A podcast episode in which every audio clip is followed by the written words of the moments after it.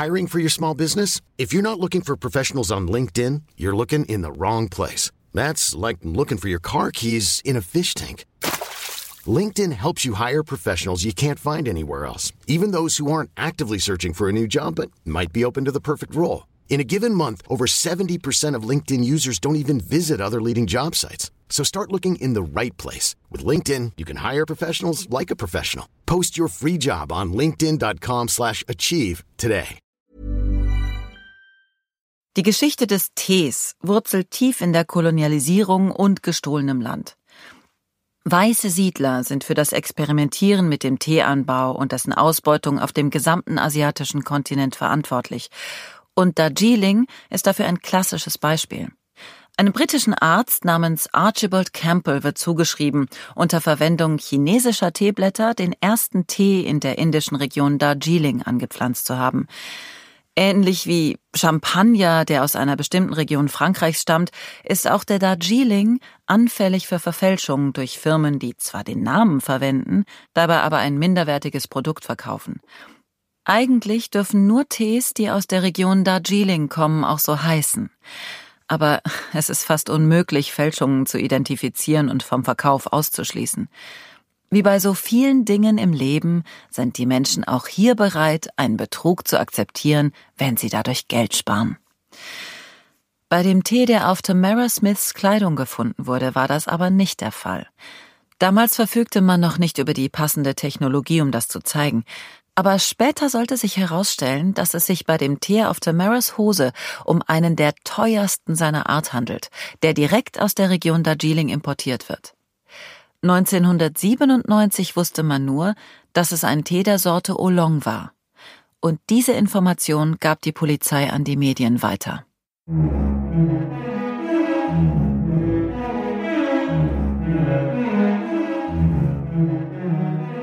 Die Fälle wurden nie aufgeklärt, die Täter wähnen sich in Sicherheit. Aber mit eurer Hilfe sorge ich dafür, dass den Opfern endlich die Gerechtigkeit widerfährt, die ihnen lange verwehrt blieb. Ich bin El Castillo und ihr hört Justice Delayed.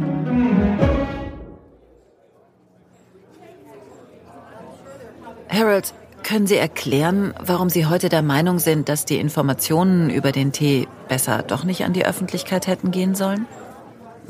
Sagen wir einfach, sie führten dazu, dass die Leute, ja, plötzlich einer bestimmten Gruppe von Menschen mit Argwohn begegneten. Speziell asiatischen Menschen, richtig? Ja, das stimmt. Kaum hatten wir die Medien über den Teefleck informiert, wurde unsere Dienststelle mit Hinweisen überschwemmt. Oolong-Tee ist eigentlich nicht allzu exotisch, aber zu jener Zeit war er in dieser Gegend, wo die Leute hauptsächlich von skandinavischen und deutschen Einwanderern abstammen, für die Mehrheit der Bevölkerung kein übliches Getränk. Das bedeutete, dass sich der Argwohn besonders auf Randgruppen konzentrierte, auch wenn das völlig unlogisch war. Aber Rassismus ist eben nicht logisch, wie Sie wissen. Unter dem Deckmantel, ein guter Bürger zu sein, fand offenbar so ziemlich jeder in unserem Bundesstaat, der eine Abneigung gegen Menschen mit brauner Hautfarbe hatte, einen Grund bei uns anzurufen. Wir gingen eigentlich davon aus, dass der Mörder irgendein versnobter Weißer sein musste, der gerne importierten Tee trank. Aber weil das damals der größte Fall in der Stadt war, mussten wir jedem Hinweis nachgehen. Egal wie lächerlich er war. Und viele davon waren lächerlich, oder? Meines Wissens haben Sie Hinweise auf Pakistanis, Koreaner, Chinesen und sogar einen Saudi bekommen. Führte denn irgendeiner davon zu einer Verhaftung? Hm, nein. Haben Sie jemanden zur Vernehmung vorgeladen? Nein, das war nicht nötig. Ich will Sie deswegen nicht kritisieren, weil ich weiß, dass Sie die Entscheidung damals nach bestem Wissen und Gewissen getroffen haben. Aber das daraus resultierende Chaos führte zu einem Anstieg der Hassverbrechen in der Stadt. Indische und chinesische Restaurants wurden Ziel von Vandalismus und Bombendrohungen. Die Polizei von Minneapolis hat in den folgenden Wochen etwa 500 Stunden an Polizeiressourcen in dem Bemühen verschwendet, die etwa 1000 Hinweise zu überprüfen, die eingingen. Hm, das ist richtig. Natürlich entschuldige ich das nicht. Als Schwarzer, der bei der Polizei arbeitet, habe ich in den 80er und 90er Jahren selbst genug Diskriminierung erlebt, sowohl innerhalb als auch außerhalb der Dienststelle. Heute weiß ich, dass es zu voreilig war, diese Infos rauszugeben, ohne die möglichen Konsequenzen zu bedenken. Aber ich finde immer noch, dass die Information selbst wichtig ist. Der Tee, meine ich. Ich glaube nach wie vor, dass er von Bedeutung sein wird. Besonders jetzt, wo wir die spezielle Sorte bis hin zur genauen Marke kennen. Ich hoffe, Sie haben recht. Der Tee ist ein Anhaltspunkt, aber er könnte auch eine Nadel im Heuhaufen sein. Anhand der Daten, auf die ich zugreifen konnte, schätze ich, dass in den drei Jahren vor den Countdown-Morden etwa 5000 Dosen Majestic Sterling Tee von Einzelpersonen in den USA bestellt wurden. Weitere 75.000 wurden von Teeläden im gesamten Mittleren Westen geordert. Der Versuch, eine Liste von Verdächtigen einzugrenzen, wäre, selbst wenn die Polizei per Gerichtsbeschluss die Geschäftsunterlagen all dieser Läden einsehen dürfte, so gut wie unmöglich. Und dann besteht ja auch immer noch die Möglichkeit, dass der Countdown-Killer einfach in eines dieser Geschäfte spaziert ist und den Tee bar bezahlt hat. Diese Spur war wichtig, aber sie hat den Fall nicht gelöst. Können wir jetzt darüber sprechen, wie sich der Fall nach dem Auffinden von Tamara Smith veränderte? Ein Jahr lang wurden keine weiteren Leichen mehr gefunden. Aber natürlich wusste damals niemand, wie lange die Atempause anhalten würde. Erzählen Sie mir von dieser Zwischenzeit. Oh, die Öffentlichkeit beruhigte sich nach einer Weile und wandte sich anderen Dingen zu. Aber ich habe in meinen Bemühungen nie nachgelassen. Ich wusste, dass der Täter, solange er nicht geschnappt war, einfach abwartete, dass er den rechten Augenblick abpasste, um wieder zuzuschlagen und seine Mordserie fortzusetzen. Monatelang habe ich, wann immer eine 15-Jährige irgendwo in Minnesota oder Wisconsin als vermisst gemeldet wurde, die jeweilige örtliche Dienststelle gebeten, mir Einblick in die Fallakten zu geben der Polizei wird ja gern vorgeworfen, schlecht abteilungsübergreifend zu kommunizieren, und das ist bestimmt auch oft gerechtfertigt. Aber ich hatte nie größere Probleme. Einige der vermissten Mädchen habe ich selbst aufgespürt, aber keine passte ins Profil. Und glücklicherweise sind die meisten irgendwann wieder aufgetaucht. Und wie war diese Zeit für Sie? Ich, ähm, das hat mich noch nie jemand gefragt. Sie war ziemlich hart. Einmal bin ich drei Tage am Stück wach geblieben, weil ich unbedingt rausfinden wollte, was es mit den Zahlen drei, sieben und 21 auf sich hat. Bis ich am Ende nach Hause geschickt wurde, weil ich in den Mülleimer neben meinem Schreibtisch gekotzt hatte.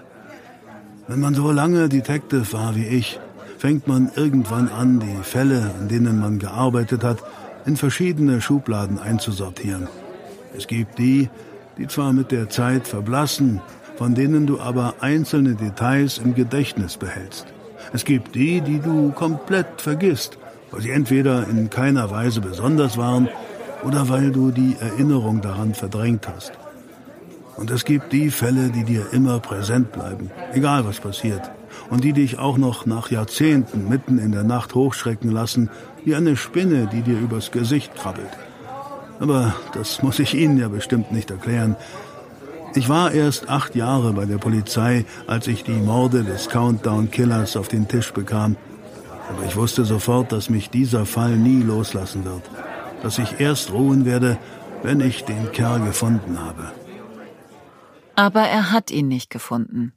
Ein ganzes Jahr bearbeitete Detective Sykes diesen Fall neben einer Menge anderen. Aber es ging nichts vorwärts. Und dann wurde er, nachdem er ein Jahr lang erfolglos Spuren ausgewertet und vollkommen aus der Luft gegriffenen Hinweisen nachgegangen war, zum Tatort des nächsten Frauenmordes gerufen.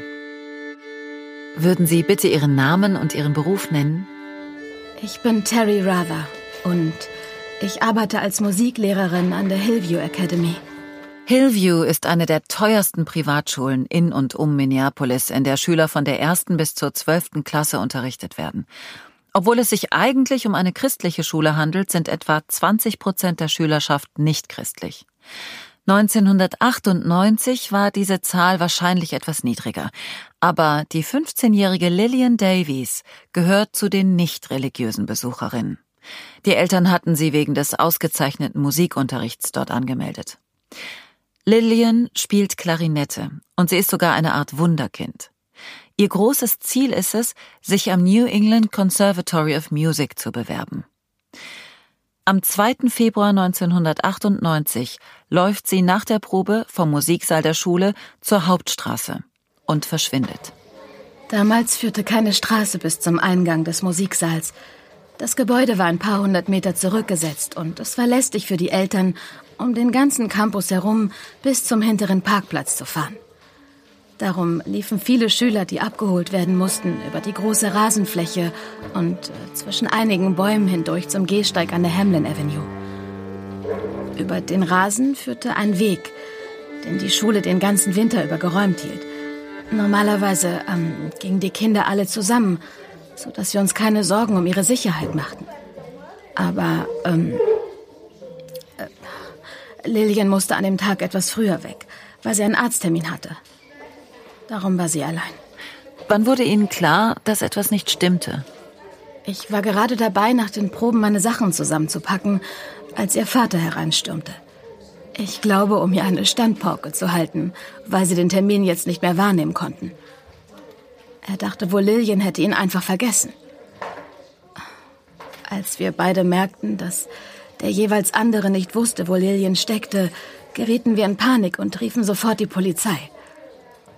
Ein Zeuge meinte, ein Mädchen gesehen zu haben, das wie Lillian aussah und in ein Pickup ohne Aufschrift eingestiegen war. Aber sie trug eine graue Wollmütze und einen schwarzen Mantel, also sehr gewöhnliche Kleidung.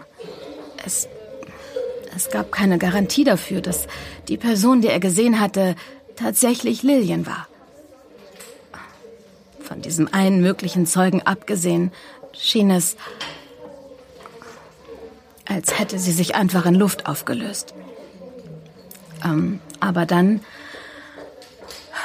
ein paar Tage später, ich war, ähm, ich stand Lillian und ihrem Vater Darren nahe. Wir waren ein Paar. Darum war ich bei ihm, als der Detective bei ihm zu Hause aufkreuzte und erzählte, es sei noch ein anderes Mädchen verschwunden. Er sagte uns, sie wüssten es nicht genau, aber er sei sich ziemlich sicher, dass Lillian und dieses andere Mädchen, ähm, Carissa, vom Countdown-Killer entführt worden seien. Das muss furchtbar gewesen sein.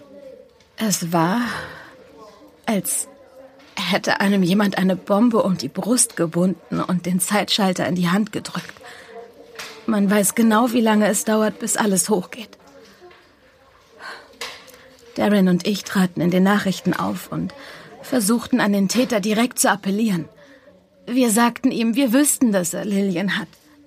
Wir. Wir flehten ihn an, von seinem Vorhaben abzulassen und ihr nichts zu tun, auch wenn einige Leute meinten, dass es für ihn vielleicht Teil des Kicks war, unseren Schmerz zu sehen.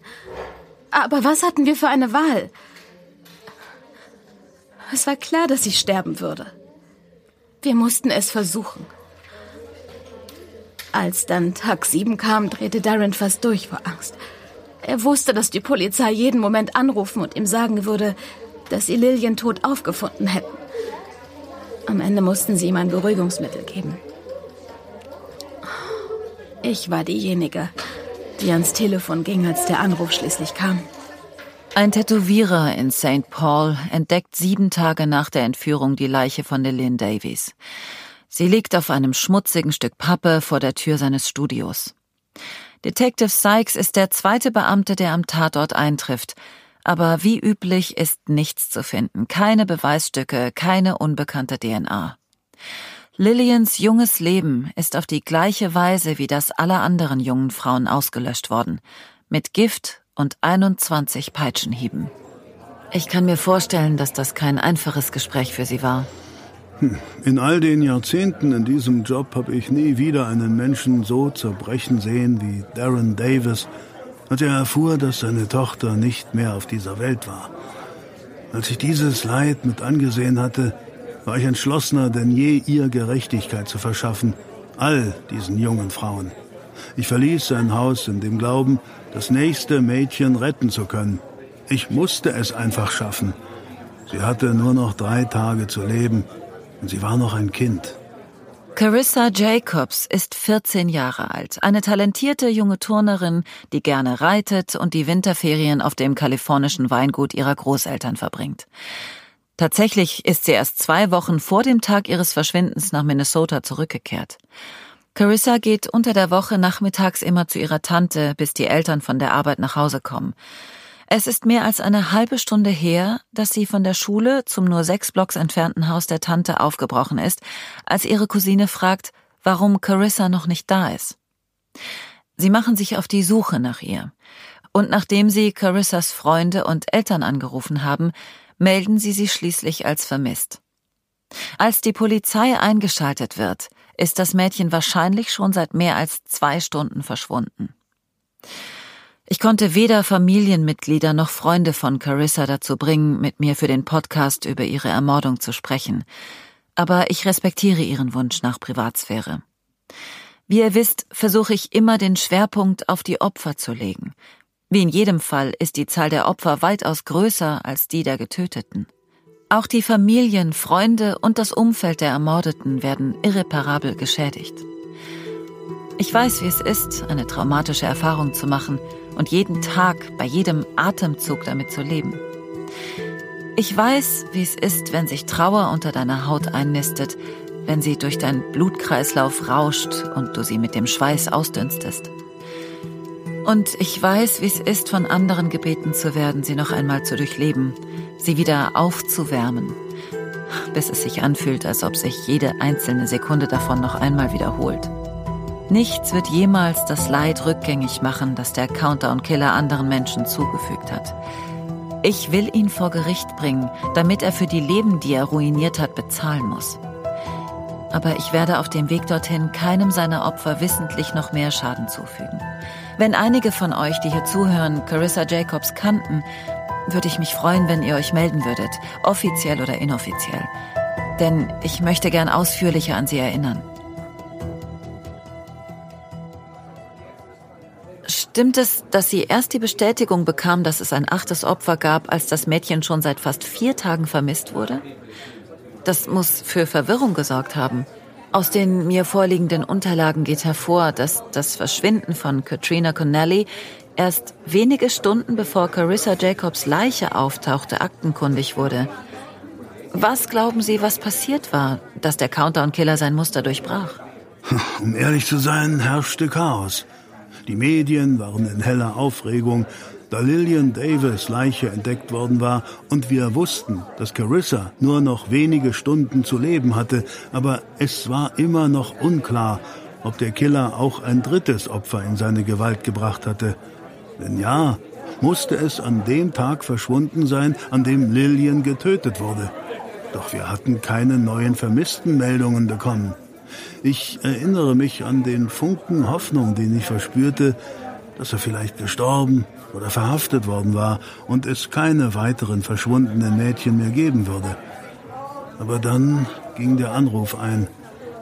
Katrina Connelly war schon ganze drei Tage lang weg, bevor ihre Eltern überhaupt merkten, was Sache war.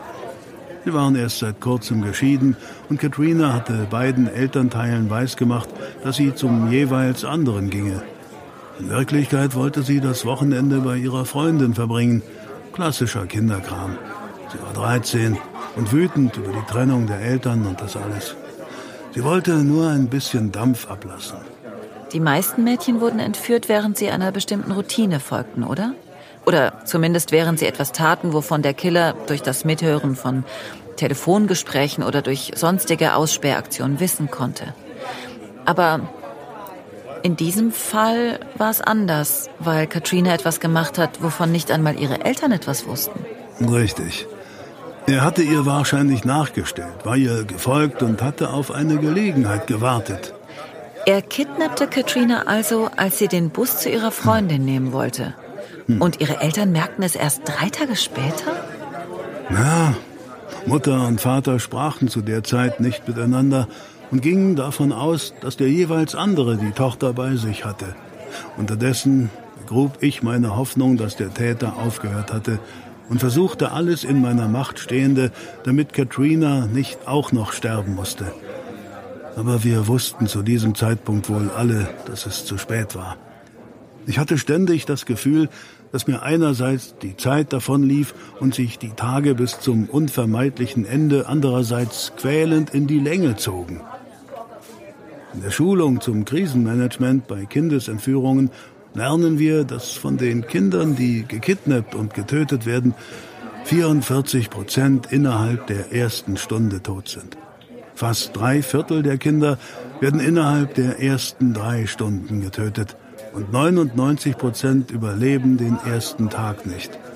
Alle vom Countdown-Killer Ermordeten gehörten zu dem einen Prozent, den Fällen, die jeder Wahrscheinlichkeit widersprachen. Aber der Zeitrahmen wurde immer noch genau eingehalten. Davon wich er nicht ab. Und obwohl es schien, als würde er die Rezinvergiftungen mit wissenschaftlicher Genauigkeit durchführen, patzte er in Katrinas Fall. Martin, was kannst du mir über Katrinas Autopsie sagen? Nun, sie litt zwar ebenfalls unter den Folgen einer Rizinusvergiftung und äh, bekam 21 Peitschenhiebe auf den Rücken, aber verglichen mit den anderen Opfern gab es bei ihrem Tod einige wesentliche Unterschiede. Ähm, erstens starb sie nicht, während sie ausgepeitscht wurde. Sie blutete viel länger als die anderen Mädchen. Zweitens war ihre Todesursache nicht Organversagen infolge einer Vergiftung. Sie starb durch äh, stumpfe Gewalteinwirkung auf ihren Kopf, welche eine Gehirnblutung verursachte.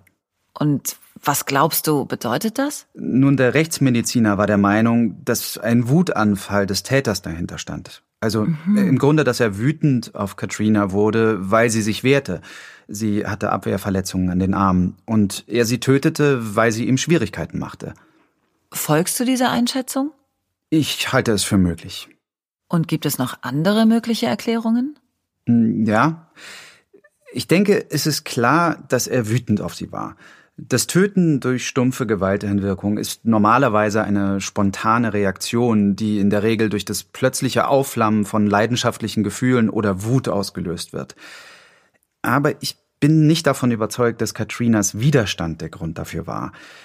Die Autopsie ergab, dass ihre Organe zum Zeitpunkt ihres Todes kurz vor dem Versagen standen. Man kann das unmöglich mit Gewissheit sagen, aber wenn ich spekulieren müsste, würde ich vermuten, dass sie nur noch Stunden zu leben hatte. Das Gift hatte bei ihr allerdings nicht so schnell gewirkt wie bei den anderen Opfern. Äh, wie ich bereits erwähnt habe, ist Rizin nicht wie Cyanid. Wenn es in Form von Rizinussamen eingenommen wird, braucht es normalerweise Tage, um seine tödliche Wirkung zu entfalten. Mhm. Bei den anderen Mädchen hatte es wahrscheinlich innerhalb des gewünschten Zeitraums gewirkt, aber Aufgrund der Autopsieergebnisse vertrete ich die These, dass Katrinas Körper das Gift langsamer resorbiert hat als die anderen. Ich, ich glaube, der Mörder war wütend auf sie, weil sie nicht zu dem Zeitpunkt starb, an dem er es wollte. Ihm war wichtiger, dass sie starb, wann er es wollte, auch wenn sie dann nicht auf die Art starb, die er eigentlich vorgesehen hatte. Erklärst du uns, was du meinst, wenn du sagst, dass das Gift wahrscheinlich innerhalb des gewünschten Zeitraums gewirkt habe? Mhm. Alle seine Opfer wurden am siebten Tag tot aufgefunden. Also bedeutet das doch, dass sein Plan, außer im Fall von Katrina, aufgegangen ist. Mm, so haben es Polizei und Medien stets berichtet. Aber ich habe mich immer gefragt, warum er zwischen den Morden ein Jahr hat verstreichen lassen und warum er immer im Winter getötet hat. Das äh, könnte einfach Teil seines Musters sein. Aber es könnte auch sein, dass ihm die Jahreszeit aus einem anderen Grund zu Pass kam. Äh, Im Winter ist Minnesota eine einzige große Gefriertruhe. Falls eines seiner Opfer vor dem siebten Tag den Rizinussamen erlag, konnte er die Leiche leicht im Freien oder in einem ungeheizten Gebäude aufbewahren. Für einen Rechtsmediziner wäre es sehr schwierig, den genauen Todeszeitpunkt zu bestimmen, äh, zumal die Opfer fast immer erst Stunden nachdem sie an einem öffentlichen Ort abgelegt worden waren, entdeckt wurden, so dass sie in der Regel ohnehin gefroren waren. Das ist eine interessante Theorie. Und sie beantwortet eine meiner anderen Fragen, nämlich wie es sein kann, dass Katrina das einzige Opfer war, das offenbar nicht zur vorgesehenen Zeit starb. Soweit ich es verstanden habe, ist eine Rizinvergiftung zwar einigermaßen berechenbar, aber der Prozess, der zum Tod führt, enthält trotzdem eine Menge Unwägbarkeiten, oder? Mhm, das ist wahr. Äh, mir fiel es immer schwer zu glauben, dass alle anderen Mädchen einfach genau zur richtigen Zeit gestorben sind. Äh, sagen wir mal so. Dann hätte der Täter erstaunlich viel Glück gehabt. Ich halte es für wahrscheinlicher, dass einige früher starben, er aber einfach bis zum siebten Tag gewartet hat, um sie dann der Öffentlichkeit zu präsentieren. Denn das war für ihn der wichtigste Teil. Über die Jahrzehnte hinweg haben Kriminologen, Ermittler, Internetdetektive und Journalisten gleichermaßen herauszufinden versucht, was die Zahlen bedeuten, warum CK so von ihnen besessen war und warum der Todeszeitpunkt seiner Opfer, wenn Martin recht hat, für ihn noch wichtiger war als die Todesart. Soweit ich das beurteilen kann, ist das eine Anomalie bei Serienmördern weil zumeist ist es der physische Akt der Folter und der Tötung, den sie genießen. Psychopathen und zwanghafte Mörder können buchstäblich Monate damit verbringen, es im Voraus genau zu planen und es danach immer wieder neu zu durchleben. Laut John Douglas, einem ehemaligen Special Agent des FBI, der durch Vernehmungen und Analysen von Serienmördern bekannt geworden ist, gibt es einen Unterschied zwischen dem Modus operandi, der Art und Weise, wie ein Verbrechen begangen wird, und der speziellen Handschrift des Täters. Die Handschrift ist das, was Täter tun, um Erfüllung zu finden. Ihre Art zu töten kann sich im Laufe der Zeit ändern, ohne dass sich das zwangsläufig auf ihre Befriedigung auswirkt. Aber jeder Mörder hat eine spezielle Eigenheit, etwas, was unbedingt gegeben sein muss, damit ihm die Tötung die Befriedigung bringt, auf die er aus ist. Nach allem, was wir über den Countdown-Killer wissen, sind seine Eigenheit die Zahlen. Die drei Mädchen im Abstand von drei Tagen, die sieben Tage der Gefangenschaft, die 21 Peitschenhiebe. Die Zahlen waren ihm wichtiger als alles andere. Und das sagt uns etwas. Es sagt uns, dass das Festhalten an ihnen nicht verhandelbar war, dass der Tod durch Gift zwar vorzuziehen, aber nicht maßgeblich war. Wenn Martin richtig liegt, sagt uns das, dass es für CK, selbst wenn die Opfer zu früh starben, von entscheidender Bedeutung war, mit der Präsentation der Leichen bis zum siebten Tag zu warten. Ich glaube, die Indizien zeigen, dass der Countdown-Killer seine Befriedigung wahrscheinlich nicht aus dem Akt des Tötens zog, sondern daraus, es innerhalb des speziellen von ihm entwickelten Musters zu tun. Das ist wichtig, um ihn in eine Kategorie von Serienmördern einordnen zu können. Der gewaltsame Tod von Katrina beweist, dass der Zeitplan keine Spielräume ließ. Das Opfer musste am siebten Tag sterben. Und trotzdem kamen die Ermittler auch dieses Mal wieder zu spät. Mehr dazu nächstes Mal in Justice Delayed.